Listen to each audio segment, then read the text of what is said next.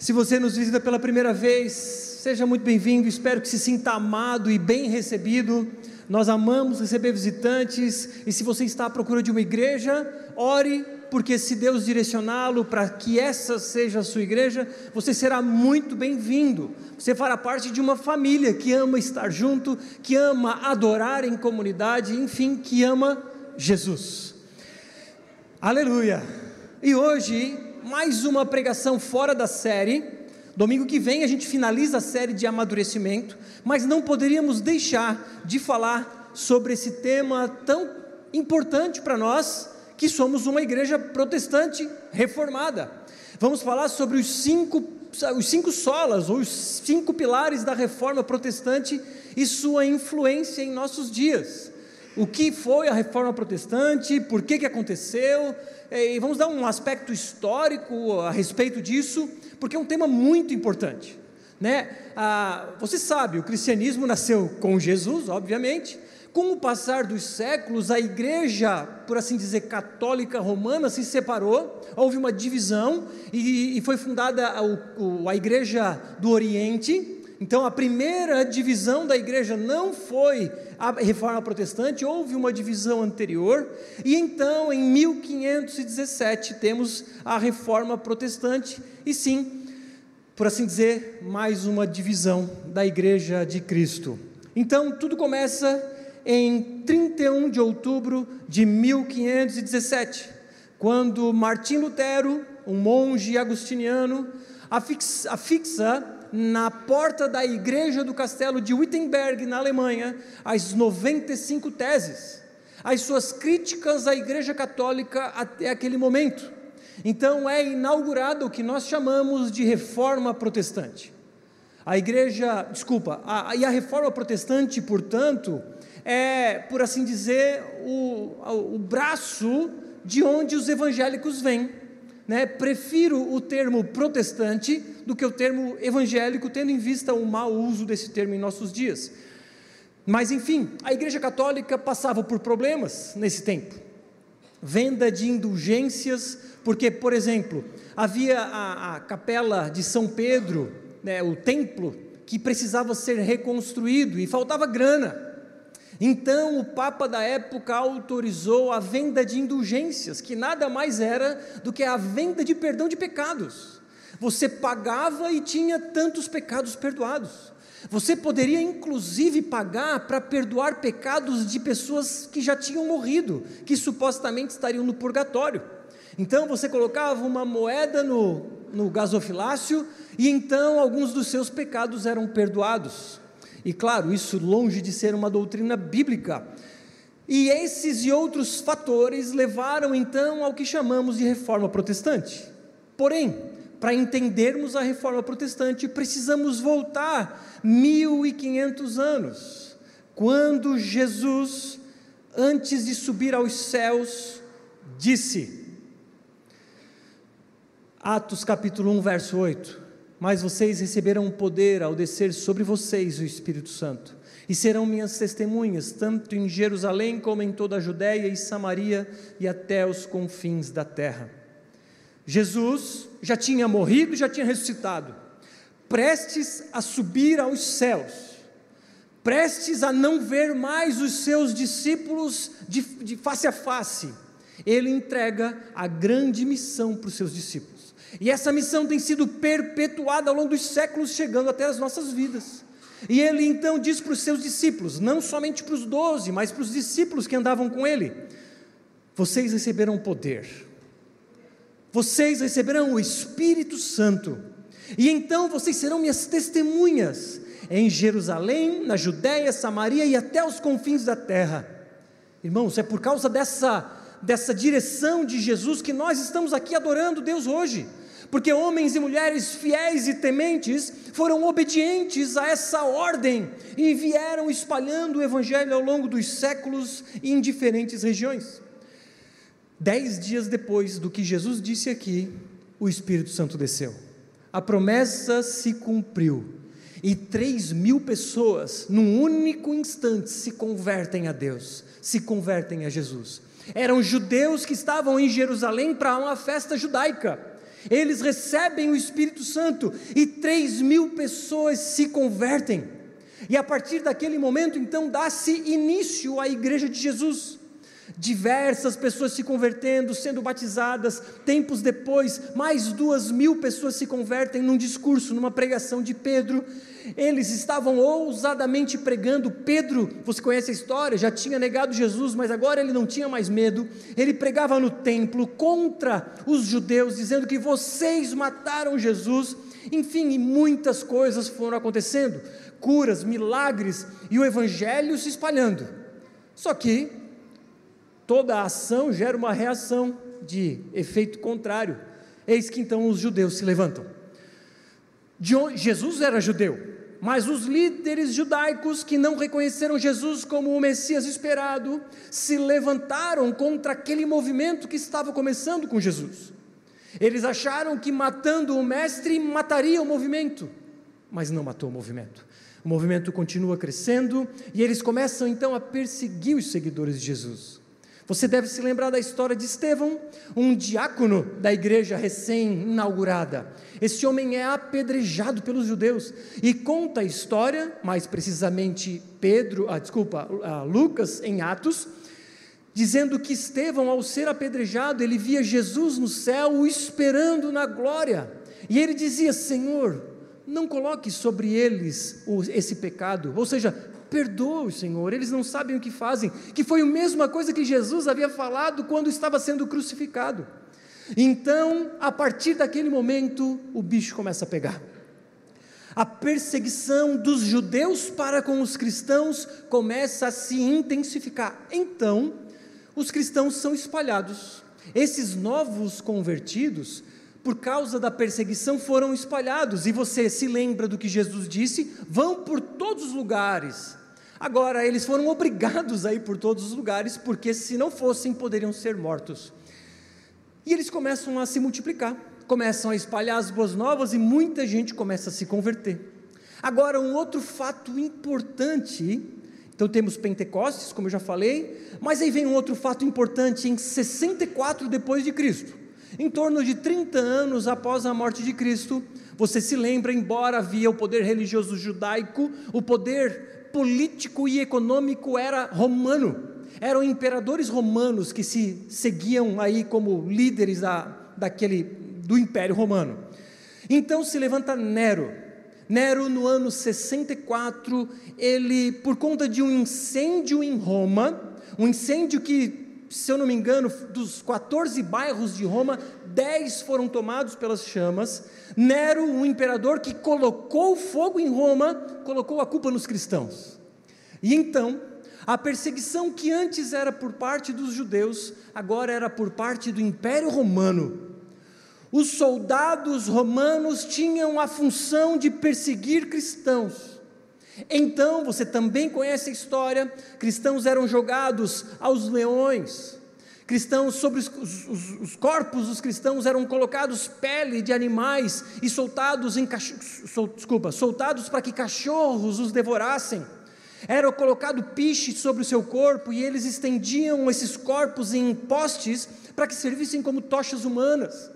E os cristãos por incrível que pareça, iam felizes para a morte, porque então achavam-se dignos de morrer em prol do nosso Evangelho, em nome de Jesus Cristo. E eles cantavam de alegria, e por causa disso, os soldados romanos começaram a cortar as suas línguas, porque como pode? Eles vão ser mortos e cantam de alegria. E a perseguição segue a milhão, cristãos mortos, mas por mais que pensássemos que o cristianismo então fosse pudesse morrer ou diminuir, isso não aconteceu. Pelo contrário, ele se espalhou. E olha o que aconteceu. Se no ano 100 depois de Cristo existia 25 mil cristãos, estima-se que no ano 310 havia 20 milhões de cristãos. Irmãos, o sangue dos mártires é a semente do Evangelho. Os mártires morrendo e o cristianismo se fortalecendo. E saiba que o oposto também é verdade.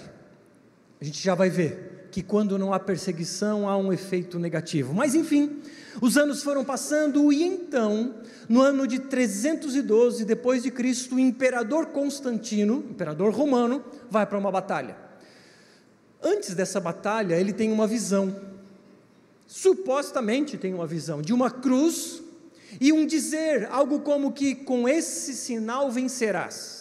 Então, ele manda produzir escudos com o sinal da cruz, com um crucifixo como esse. E então eles vão para a batalha com esses sinais. E o resultado é a vitória.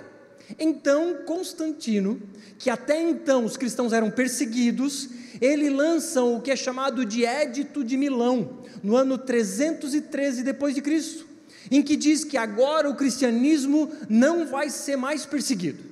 Agora, por causa dessa vitória que ele, ele achou que era uma vitória concedida pelo Deus dos cristãos, ele começou a, a, aliás, ele instituiu uma lei de que não haveria mais perseguição, então era a legalização do cristianismo.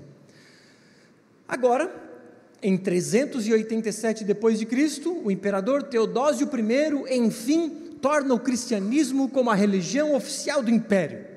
Olha que incrível!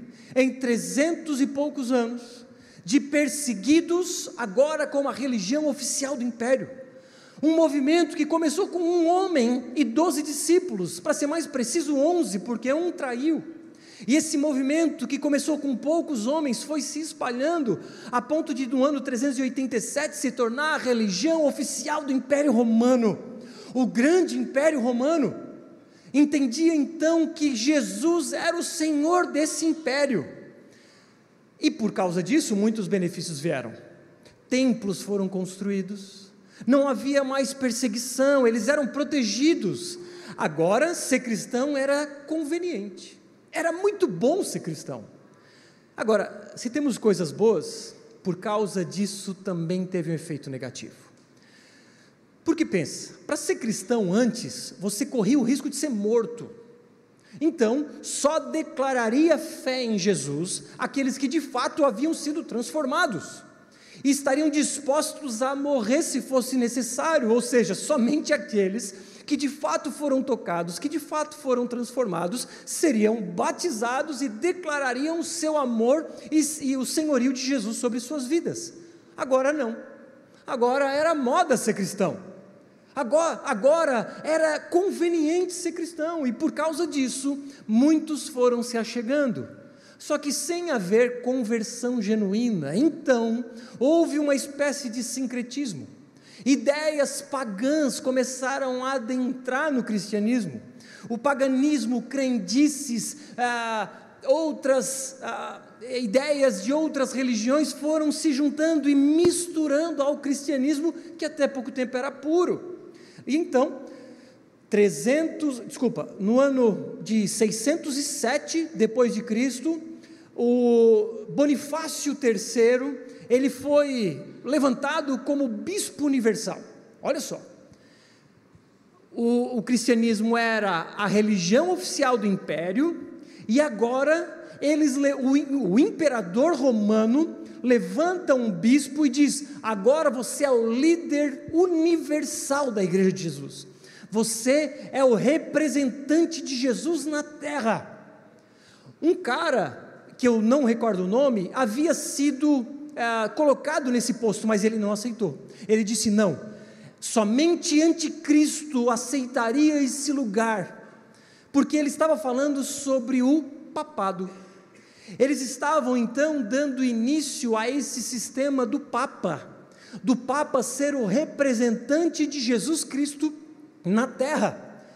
Então, Bonifácio III é o primeiro Papa, o primeiro líder universal da religião, aquele que supostamente havia sido escolhido por Jesus para ser o seu representante na terra.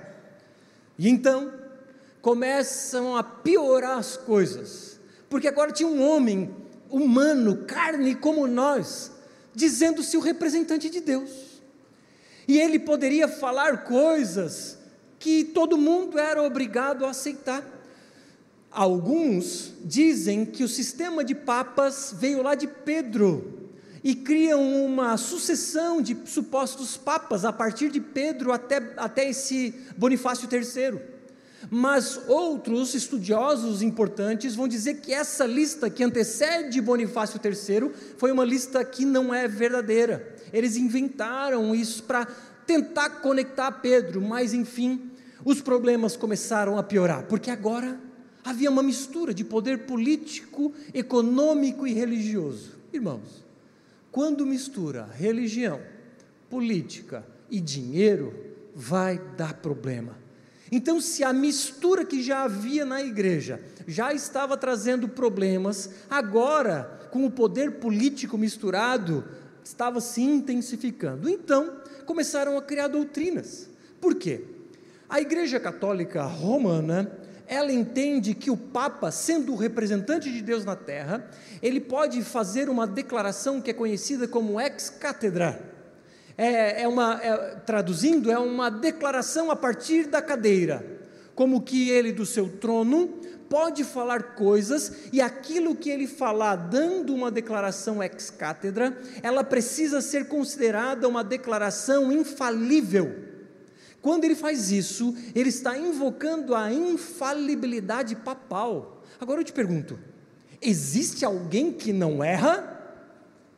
A Igreja Católica acha que sim que o Papa não pode cometer erros. E tudo que ele falar nessa declaração ex cátedra vai ser tido como doutrina absoluta, ainda que não contenha na Bíblia. Portanto, daí nasceu a ideia do purgatório, daí nasceu a ideia da veneração e culto a imagens, a culto a Maria, a ideia da salvação por obras mais fé e tantas outras coisas. A ideia de que a hóstia, naquele momento, Jesus ele é ele é, desculpa, sacrificado de novo, e tantas outras coisas que não estão na Bíblia.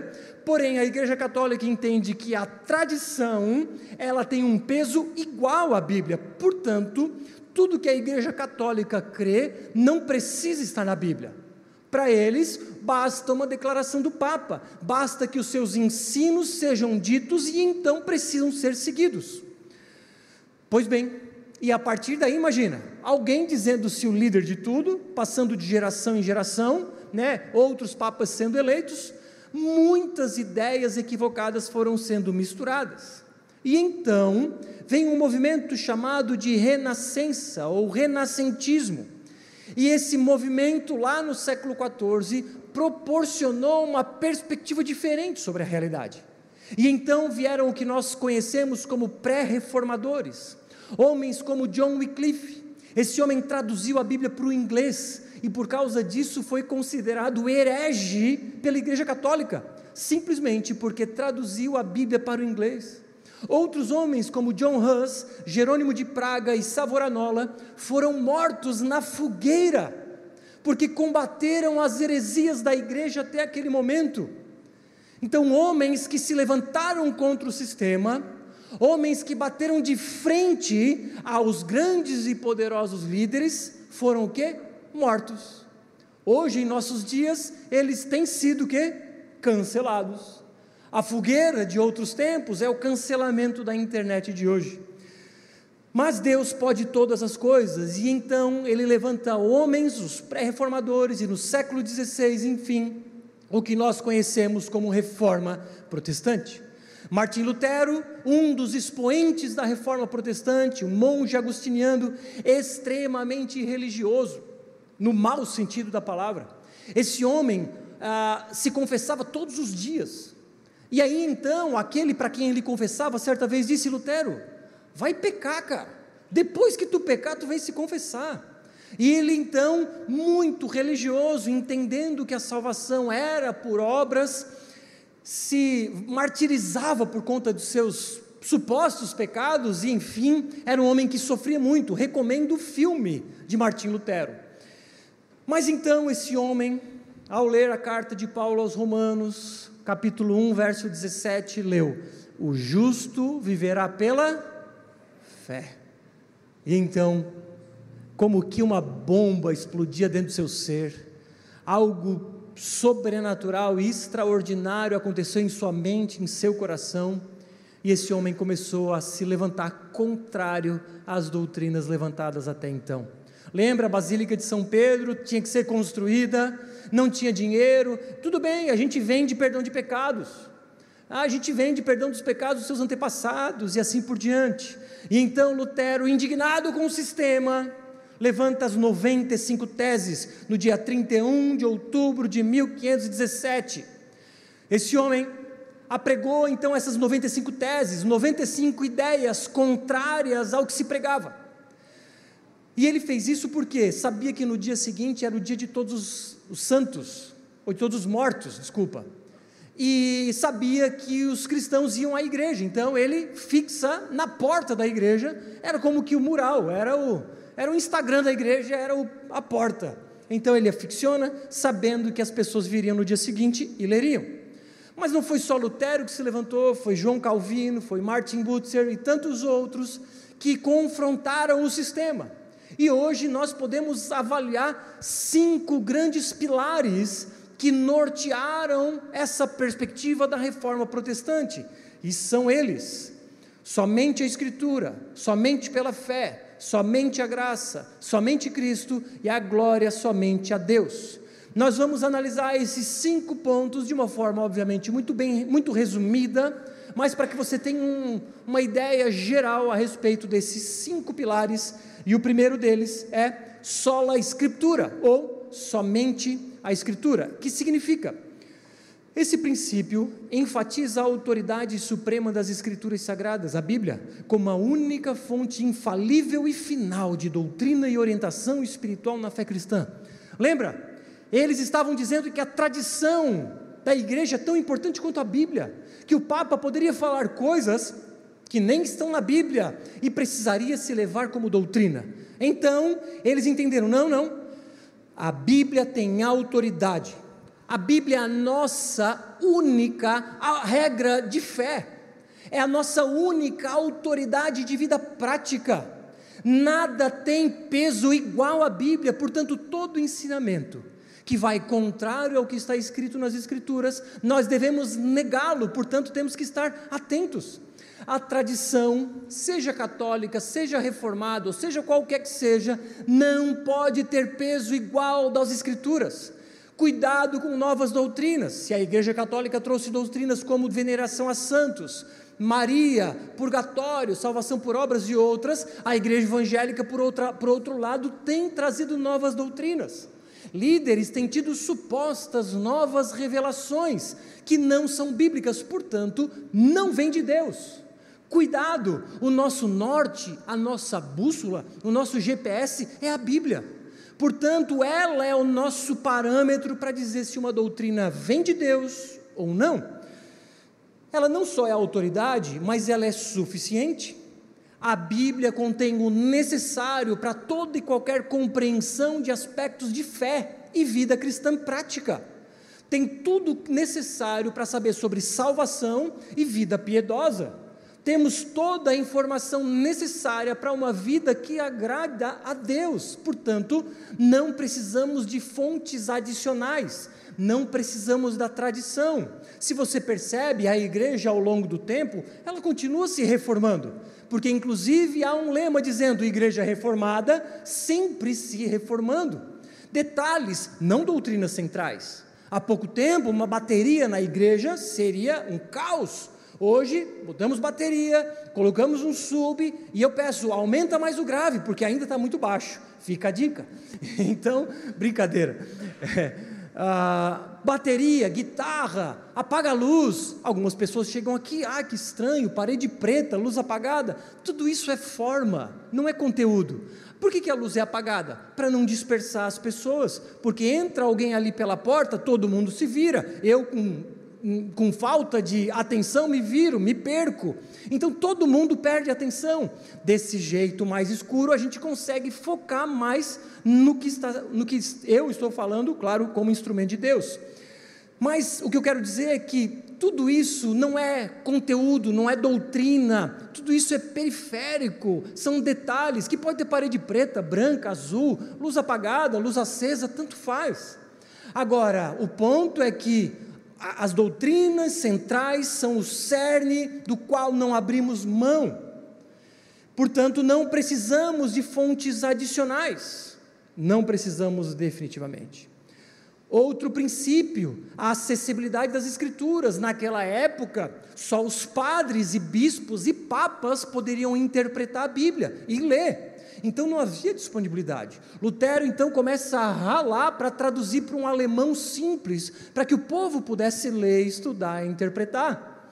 Nós entendemos que todos nós temos acesso e devemos buscar a interpretação bíblica orientada pelo Espírito Santo, sem dúvida mas não é ah, uma atribuição exclusiva de sacerdotes, padres, pastores, ou seja lá quem for. Não, é aberto a todos.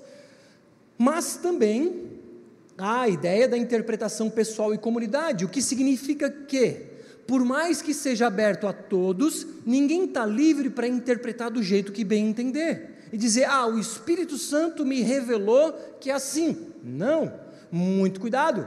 Nós precisamos de regras hermenêuticas para interpretar as Escrituras e precisamos da comunhão dos santos, e juntos nós vamos entendendo o que a Bíblia de fato diz. Olhamos para a história, dois mil anos de interpretação bíblica, e nós subimos nos ombros desses gigantes. Portanto, nós, como comunidade, sim temos a autoridade para interpretar, mas não temos uma liberdade plena e dizer: ah, esse texto aqui, Deus está me dizendo isso. Não, mas para mim está dizendo aquilo. Ah, a Bíblia se renova. Não, isso não existe. A Bíblia tem um, um, um, um sentido, cada passagem tem a sua perspectiva necessária de forma a, a que a interpretação seja única e não diversa. Mas todos temos acesso. E então, Paulo diz a Timóteo: quanto a você, permaneça naquilo que aprendeu e em que acredita firmemente, sabendo de quem você aprendeu, e que desde a infância você conhece as sagradas letras que podem torná-lo sábio para a salvação pela fé em Cristo Jesus. Toda a Escritura é inspirada por Deus e útil para o ensino, para a repreensão, para a correção e para a educação na justiça, a fim de que o servo de Deus seja perfeito e perfeitamente habilitado para toda boa obra. Então, Paulo está dizendo a Timóteo que, oh, Timóteo, a Bíblia é inspirada por Deus, não é um texto escrito por homens com base na ideia de homens. Sim, escrito por homens, com base em sua visão de mundo, porém, inspirada pelo Espírito Santo. Portanto, se toda a Bíblia é soprada por Deus por meio de homens, ela é completamente inspirada, e por causa disso ela não contém erros. Alguns pastores famosos estão mudando a sua perspectiva, estão dizendo coisas como a Bíblia precisa ser, é, como é que é? Atualizada. A Bíblia não é a palavra de Deus, cuidado, ela contém a palavra de Deus, mas algumas partes, não, algumas partes são humanas, contém erros. Cuidado, essa doutrina é do inferno, dizendo que há partes na Bíblia que contêm erros, que há partes na Bíblia que não são a palavra de Deus, essa doutrina tem matado as igrejas ao redor do mundo. Foi justamente essa doutrina que fez com que a Europa hoje se tornasse um continente pós-cristão. Igrejas na Europa, outrora vivas, outrora vibrantes, hoje estão sendo vendidas para baladas, para pistas de skate. Tudo porque no século XIX, veio uma teologia chamada teologia liberal, que diz que a Bíblia não é a palavra de Deus, somente contém, que contém erros, inclusive. Cuidado! Essa doutrina do inferno já está na nossa cidade. Obviamente não vou dizer o lugar, mas esteja atento. Ah, toda a Bíblia é a palavra de Deus e tem um propósito. Propósito da Bíblia: ensinar ciências. Aí vai o cientista, vê na Bíblia, mas não, irmãos, a Bíblia não tem esse propósito. Qual é a lógica de comparar um artigo científico com a Bíblia? A Bíblia foi escrita, alguns trechos, há três mil anos atrás, para um povo camponês, para que eles pudessem entender como usariam linguagem científica de três mil anos depois a, o relato da criação, por exemplo, ali não tem os detalhes da criação. Ali tem que Deus criou todas as coisas. Ali tem porquê que Deus criou todas as coisas, mas não diz quando, não diz como. E aí o cristão quer tentar usar a Bíblia para responder essas coisas, sabe o que, que ele vai chegar? O resultado? A Bíblia, a terra é plana.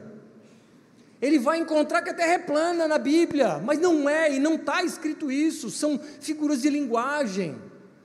Então, cuidado, a Bíblia não é um livro de ciências, a Bíblia não tem esse objetivo, ela é um livro que conduz à salvação.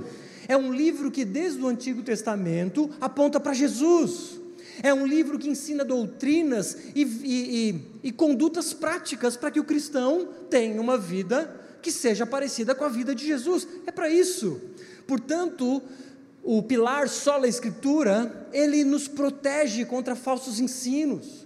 Ele nos protege para que não saiamos, por assim dizer, de uma margem, de um rio. Olha, aqui tudo bem, aqui tudo bem, mas a partir da margem não. Ela nos guarda, por exemplo, de fazermos doutrina a partir de experiências. Ah, eu tive uma experiência com Deus tal, e tudo bem, que bom que você tem uma experiência, elas acontecem agora. Doutrinas não podem ser criadas a partir de experiência. Doutrinas não podem ser, ah, desculpa, não podem inclusive criar novas doutrinas. Todas as doutrinas já foram reveladas nas Escrituras. Tudo que era necessário ser revelado já está lá. O solo Escritura nos protege do sensacionalismo, nos protege do emocionalismo, da manipulação, da exploração financeira. Quando líderes vão dizer que o que o devorador vai te pegar porque você não deu dízimo e você vai para o inferno por causa disso, você vai na Bíblia e vai ver que não tem nada a ver. Quando líderes vão dizer que se você não der o dízimo, é como lá no tempo de Noé, que você não entrou na arca, você vai ver que não tem nada a ver o que ele está falando. Mas porque eles se utilizam de artimanhas. Para quê? Para ganhar dinheiro, poder, seguidores. Sabe o que eles vão fazer? Vão vender óleo ungido, se é que dá para usar esse termo, vão vender óleo de Israel, água do Rio Jordão, lenço ungido, vão fazer corrente de não sei o que. Olha, irmãos, tem tanta barbaridade. Vão tocar chofar no meio do culto, vão colocar candelabro. É tanta coisa, irmãos, que não tem nada de Jesus, nada de Bíblia. São artimanhas para manipular pessoas ignorantes ignorantes no bom sentido, pessoas que não estudaram a Bíblia e elas são facilmente manipuladas. Então, só a Escritura nos protege disso e você tem toda a autoridade para ler a Bíblia e dizer: Bruno, eu acho que não é assim. A gente vai sentar, a gente vai conversar, vai levar para o presbitério se necessário e vai chegar a uma conclusão. E se de fato falei algo errado, o que é muito possível, eu vou dizer: irmãos, me perdoa porque falei algo errado. Segundo ponto que temos é o, desculpa, sola fide, me perdi aqui. Deixa eu voltar. Espera aí, aqui, sola fide, somente a fé. Qual é o conceito disso? Esse princípio enfatiza que a fé é o meio exclusivo de justificação diante de Deus e que a salvação não é obtida por meio de obras humanas, méritos, penitências ou rituais, mas somente pela fé em Jesus Cristo. Os católicos estavam dizendo e ainda dizem que a salvação era obtida pela graça mais fé, desculpa, mais obras. Fé e obras. E aí vem Lutero dizer: não, não, não, é só pela fé. Paulo disse aos Romanos: o justo viverá pela fé. Não é um misto de fé e sacramentos, fé e penitências, fé e indulgências, é somente pela fé. E o que ele disse, Paulo, então? Porque a justiça de Deus se revela no Evangelho, de fé em fé, como está escrito: o justo viverá pela fé. Agora, muitos líderes usam de artimanhas para dar medo nas pessoas e por causa do medo de ir para o inferno, eles dizem: olha, vocês precisam dar dízimo, vocês precisam fazer isso, fazer aquilo, e é uma estratégia de manipulação. Eles vão dizer: olha, está aqui o meu livro, meu livro é a palavra de Deus, é Deus falando com o povo, por favor, compre meu livro. Livros podem abençoar? Sim, mas dizer que é uma obra do anjo e você é o intermediário entre Deus e o povo para vender livro, é se utilizar de má fé e da ignorância do povo para vender livro. Nós estávamos mortos, mortos em pecados, mortos espirituais, estávamos afastados de Deus, estávamos destinados para a condenação eterna. Éramos pecadores, você sabe, você se conhece, você conhece os seus sentimentos, pensamentos, ações e omissões. Você sabe que desde criança todos nós somos pecadores. Agora, todo pecador merece uma condenação, uma punição. E quem infringe a lei de Deus merece um tipo de punição. E a punição de Deus é a punição eterna. Agora, como é que se livra da punição eterna? Não é dando cesta básica, não é fazendo serviço voluntário. Nós nos livramos da condenação eterna pela fé. Então ele diz: o justo viverá pela fé. Significa que nós somos justificados, ou seja, considerados justos diante do juiz pela fé e não por obras. Por quê? Quando Jesus morre na cruz, acontece o que nós chamamos de dupla imputação. Os meus pecados, toda a minha culpa, ela é imputada, ou seja, colocada na conta de Jesus, na cruz. Portanto, na cruz, Jesus recebe a punição pelos nossos pecados. Portanto, a nossa punição já foi desviada, a ira de Deus foi desviada para o Filho. Ao mesmo tempo, a justiça de Jesus, aquele que foi perfeito e não pecou em nenhum instante, é colocada na nossa conta. Então, nós nos tornamos justificados. O juiz agora olha para nós e vê apenas o sangue de Jesus, que nos justifica, que nos torna puros, que nos torna santos. Quem é santo? Ah, é aquele homem que fez grandes coisas? Não. Santos somos todos nós, todos nós aqueles que somos regenerados, redimidos, justificados, todos os que somos seguidores de Jesus. Mas isso só acontece pela fé. Não é pelo que você faz de bom. Você não pode acrescentar nada. Nós éramos inimigos de Deus, separados do Pai, mas vem o Filho e se interpõe nesse lugar de separação. Agora nós então somos reconciliados com o Pai, nós somos adotados em Sua família. Agora, pensa, qual a palavra que resume tudo isso? Amor?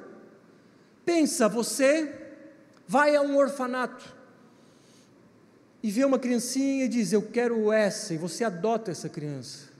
Você já ama aquela criança, e aquela criança se sente amada, e aquela criança não mostrou se ela ia ser uma boa criança, um bom menino ou um mau menino, porque não deu para saber, simplesmente você foi no orfanato, adotou e trouxe para sua casa.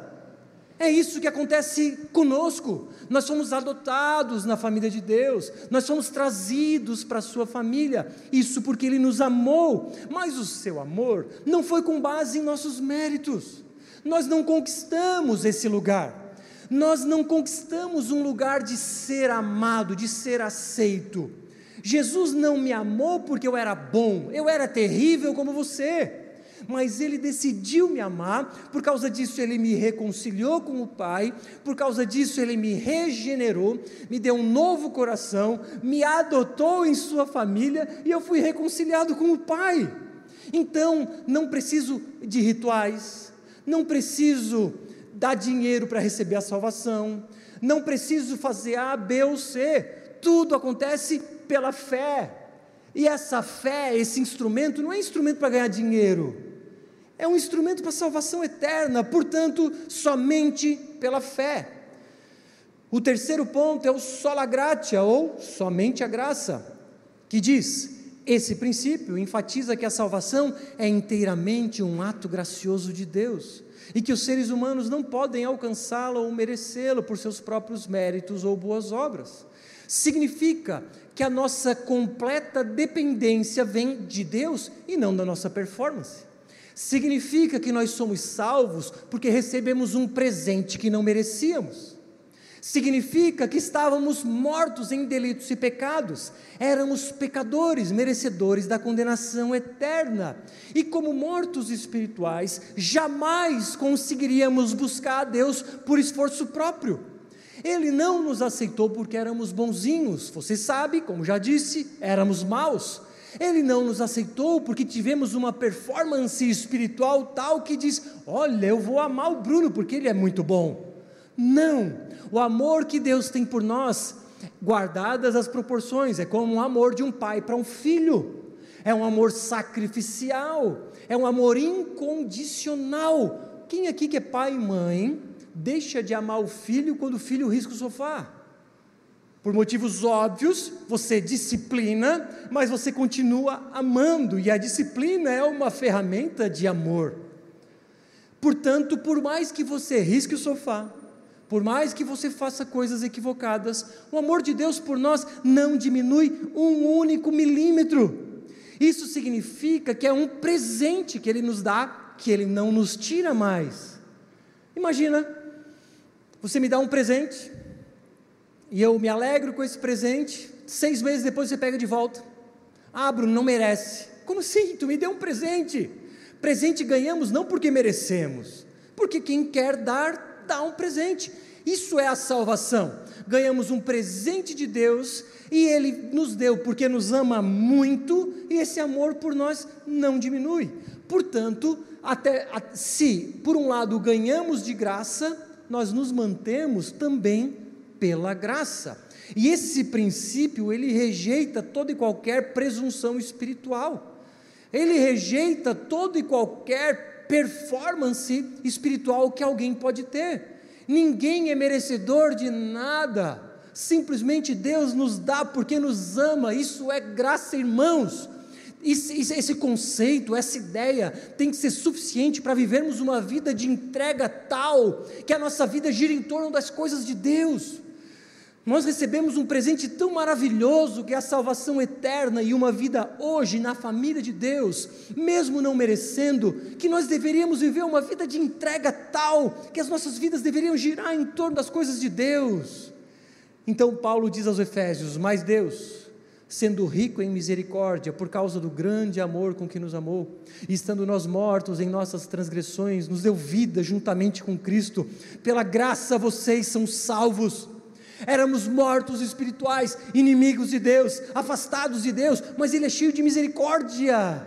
E porque, porque Ele é cheio de misericórdia, Ele enviou Jesus para nos dar um presente que é a Sua justiça e também levar a nossa culpa na cruz, não porque merecíamos, não porque éramos bons, mas porque Ele decidiu nos amar. Qual das 35 grávidas da igreja não tem já amor pelo seu feto?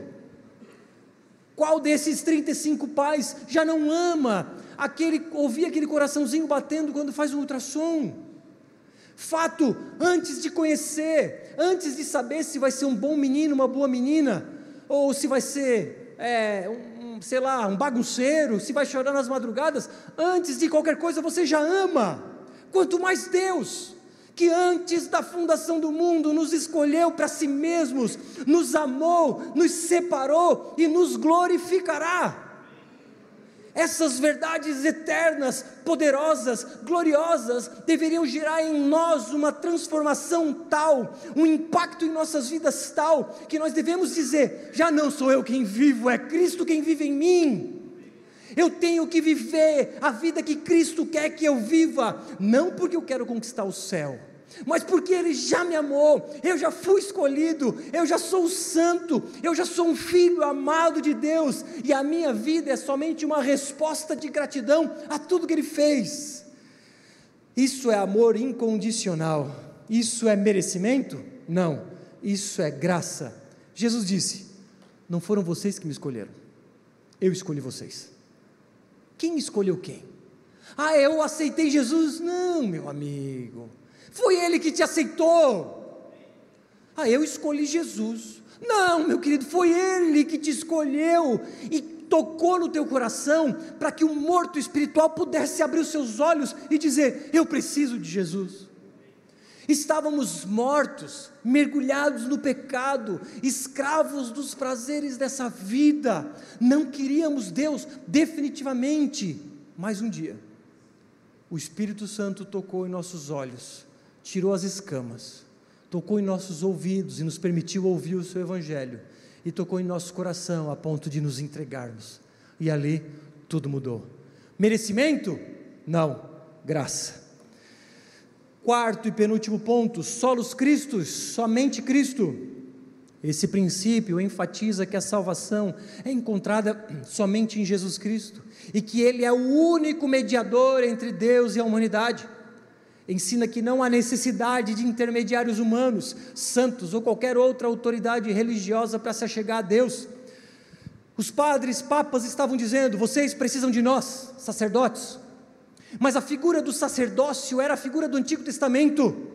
Jesus foi o último sacerdote, o sumo sacerdote, e a partir dele não precisamos mais de intermediários. Nem de pastor, Bruno? Não, nem de pastor. Eu não sou intermediário de vocês. Eu sou só alguém que capacita vocês para a obra. Essa é a minha função. Equipar os santos, vocês, para a obra do ministério, é o que Paulo fala aos Efésios. Portanto, eu não sou intermediário. Agora, por outro lado, nós todos somos sacerdotes uns dos outros. É o que Lutero disse quando falou sobre o sacerdócio universal de todos os santos. Todos somos intermediários, portanto, não necessariamente precisamos de uma figura central, um anjo da igreja. Isso não é bíblico, meus irmãos. Paulo diz a Timóteo: porque há um só Deus e um só mediador entre Deus e a humanidade, Cristo Jesus, homem. Irmãos, Jesus era 100% Deus e 100% homem, e somente alguém com esse perfil poderia intermediar homens e Deus. Portanto, cuidado, cuidado, porque muitas vezes colocamos no altar aquilo que deveríamos colocar no púlpito, colocamos no altar aquilo que deveria ser colocado no púlpito. Altar é isso aqui, é palco, é isso aqui. Desculpa, eu púlpito é, me perdoa. Púlpito é palco, é isso aqui. Altar é onde se presta sacrifícios. Isso aqui não é altar, meus irmãos. Altar só pode estar no altar Jesus Cristo. O problema é que temos colocado as celebridades do mundo gospel no, no altar dos nossos corações. Estamos aplaudindo pentecostais ou reformados, ainda que estejam fazendo coisas boas, o problema é que colocamos eles sob os holofotes e já não é mais solos Cristos já são as estrelas do mundo gospel, e o foco já vai fugindo de Jesus, e esse princípio dos solos cristos nos protege disso, a ponto de cantarmos músicas que não, não idolatram o homem, não cantamos músicas que afagam o coração, tampouco pregamos aqui pregações de autoajuda, de coach, ou misticismo, de, ou empreendedorismo, ou Vá, siga, conquiste, você vai para o topo, você tem que estar no topo, você pode ganhar, não pare e etc. Esse tipo de coisa, ainda que possam ser boas palestras motivacionais, para dar nas empresas, para dar lá na SIC ou em qualquer outro lugar, boas palestras para você melhorar. Isso não é o Evangelho do nosso Senhor Jesus Cristo.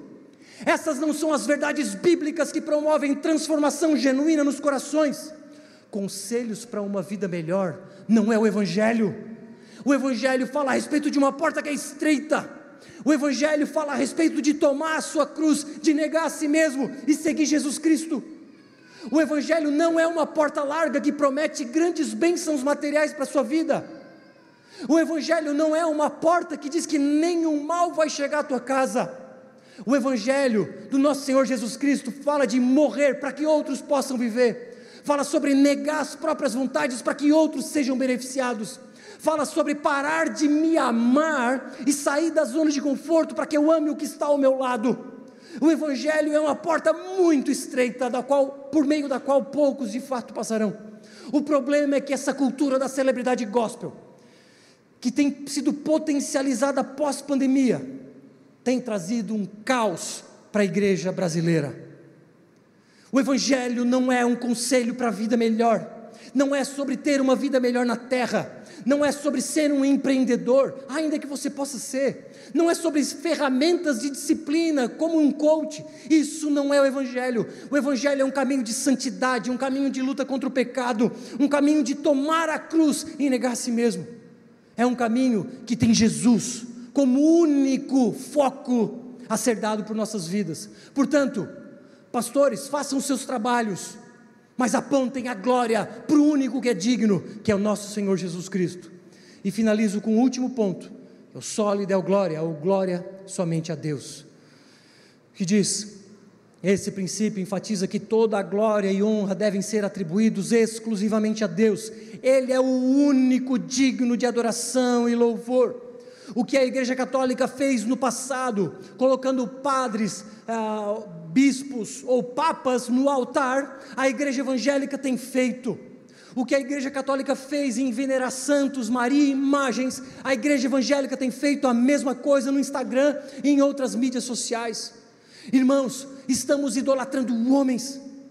E Deus não divide a glória dele com ninguém. Nós somos meramente um instrumento. Pensa um pintor. Ele pega o pincel, pega a tinta e pinta. De quem é a glória? Do pintor ou do pincel? Pois é, nós pincéis estamos querendo a glória para nós. Estamos querendo roubar a glória do pintor. Ou outro exemplo, imagina você rouba uma obra de arte de um pintor famoso que ainda não tinha assinado. Você vai lá sorrateiramente e assina o seu nome e vende. Fica milionário e famoso. É o que os líderes estão fazendo com a glória de Deus. Estão roubando, por isso são ladrões. Estão roubando a glória de Deus. Precisamos glorificar Deus em todos os lugares, em todos os momentos. Prego aqui não para minha glória pessoal, porque se fosse para a glória pessoal, jamais falaria todas essas verdades que temos dito aqui, domingo após domingo, porque são verdades duras que ferem corações. Você pode sair daqui ofendido, mas não sai ofendido comigo, sai ofendido por causa da palavra que penetrou em seu coração e produziu um corte, uma ferida, mas saiba que é necessário produzir esse corte, é necessário produzir essa ferida, porque ao mesmo tempo que a palavra fere, ela cura. Então, às vezes você sai remoendo a mensagem, que bom, não tem nada a ver comigo, eu sou só o carteiro, eu sou só o entregador do Mercado Livre. Ô seu Bruno, entrega. Eu sou só esse. Não, não, não reclame, imagina, você compra um celular no Mercado Livre, chega lá em casa, celular quebrado. Você vai reclamar para quem? Para o entregador? Não. Portanto, não reclame de mim, reclame para o dono de tudo. E então, nós glorificamos a Deus em todo o tempo. Portanto, se vocês comem ou bebem ou fazem qualquer coisa, façam tudo para a glória de Deus. Portanto, tudo que fazemos tem como fim, foco e objetivo que Jesus seja glorificado. E finalizo aqui concluindo, dizendo que o Brasil tem vivido dias parecidos com os dias do Império Romano, como citei há pouco. Quando o Império Romano abraça o cristianismo como religião oficial, e então passa a ser conveniente ser cristão. É o que estamos vivendo. Se você voltar cinco anos na cidade de Criciúma, Ser crente era motivo de preconceito. Estou falando de cinco anos. A pandemia potencializou, acelerou muito, a ponto de o que era preconceito agora é moda. Ser crente hoje virou moda, é conivente, é, é legal, é cool ser, ser crente. É, é porque eu estou seguindo pastores que são celebridades, os meus pastores são famosos. Então eu vou na igreja do meu pastor, eu tiro foto com o meu pastor, o meu pastor é massa. O meu pastor é famoso, ele é conhecido no Brasil inteiro, portanto, virou moda ser crente. Mas por causa de Jesus, não, por causa dos líderes do mundo gospel. Esses tornaram o modismo, esses criaram o modismo. Irmãos, vocês não sabem o que corre nos bastidores. É pastor que cobra para pregar, são pastores que trocam as suas agendas uns com os outros. Eu vou na tua conferência e tu vem na minha. Eu faço um, um podcast contigo só se tu tiver 5 mil seguidores para mais, porque daí eu ganho os teus seguidores. Isso é um mundo nojento, gospel. E é isso que tem permeado a igreja brasileira. E uns estão dizendo que é avivamento. Que loucura! Ah, Jeremias disse: vocês estão loucos, vocês estão dizendo que há paz, quando não há paz, e definitivamente não há paz. Avivamento não é movimento, avivamento não é barulho, não é bagunça, avivamento é transformação de uma cidade.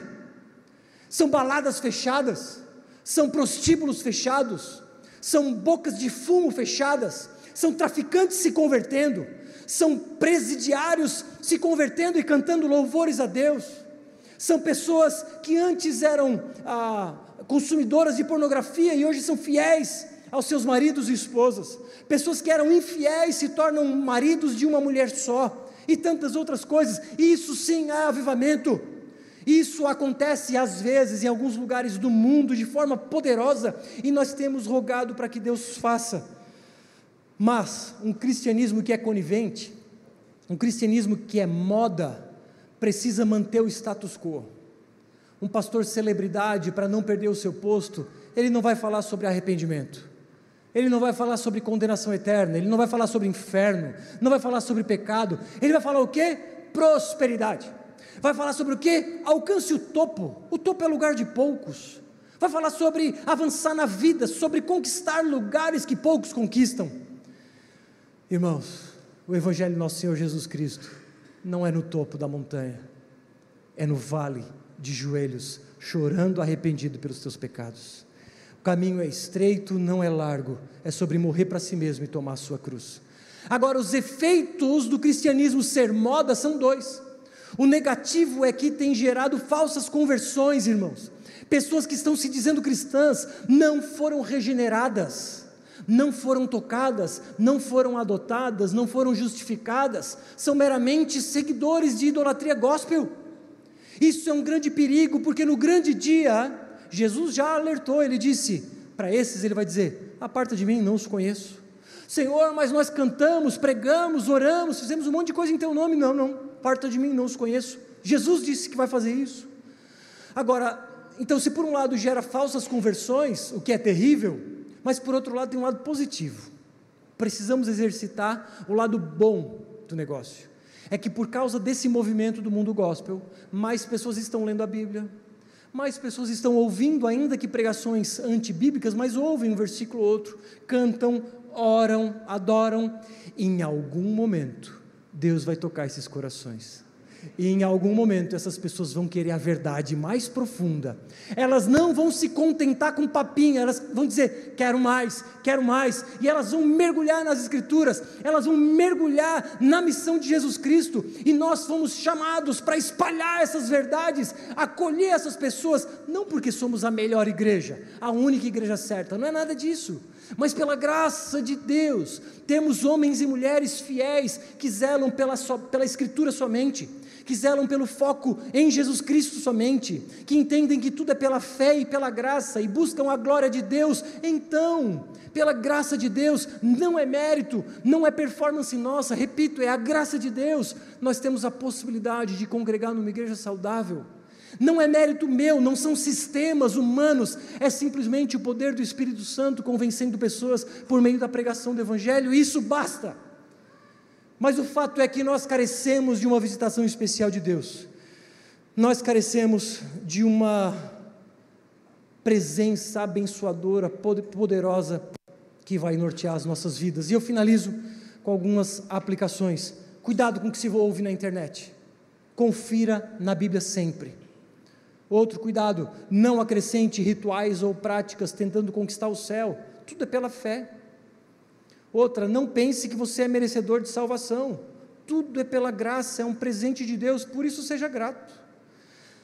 Também, que todas as suas ações, seja onde for, tenha como foco a glória de Deus.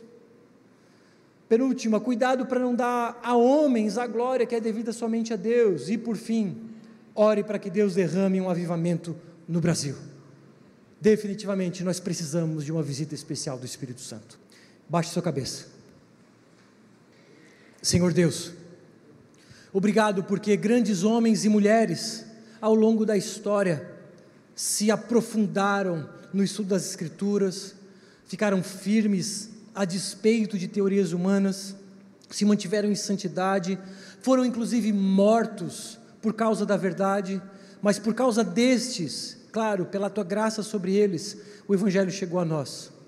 Que nós cumpramos a nossa responsabilidade de sermos fiéis à tua palavra, de vivermos focados no Senhor Jesus Cristo, dando a glória somente a ti em todo o tempo. Que o Teu Espírito Santo nos capacite a vivermos as Tuas verdades todos os dias e trazendo a glória somente a Ti. Não permita que homens sejam idolatrados nesse lugar. Não permita que o foco seja desviado do nosso Senhor Jesus Cristo. Que o Teu Espírito Santo nos ajude nessa jornada, em nome de Jesus. Amém.